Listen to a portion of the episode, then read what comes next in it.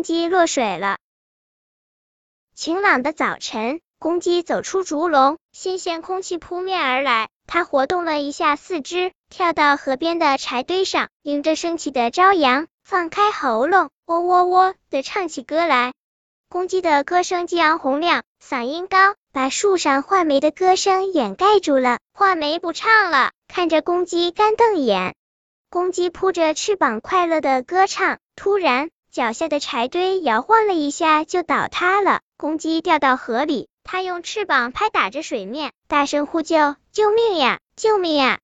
树上的画眉见了，说：“活该，活该！你高声唱的发了疯，让河水淹死你。”河里游泳的鸭听见了公鸡的呼救声，耸耸肩膀说：“你不会游泳，干嘛还要下河？”快划水上岸吧！说完，钻到水底觅食去了。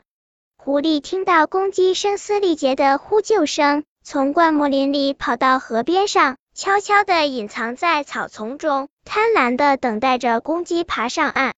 公鸡身上的羽毛湿透，沉重的身体在水中往下沉，呼救声越来越小。正在这时，一头小象来到河边的老槐树下饮水。发现水里挣扎的公鸡，急忙奔入河中，伸出长鼻子，把奄奄一息的公鸡救上岸。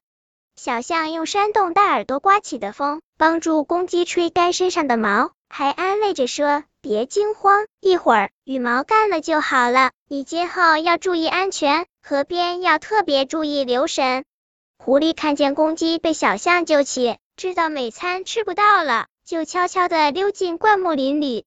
画眉和鸭子看见了，说：“小象哥哥，你是见义勇为的英雄啊！”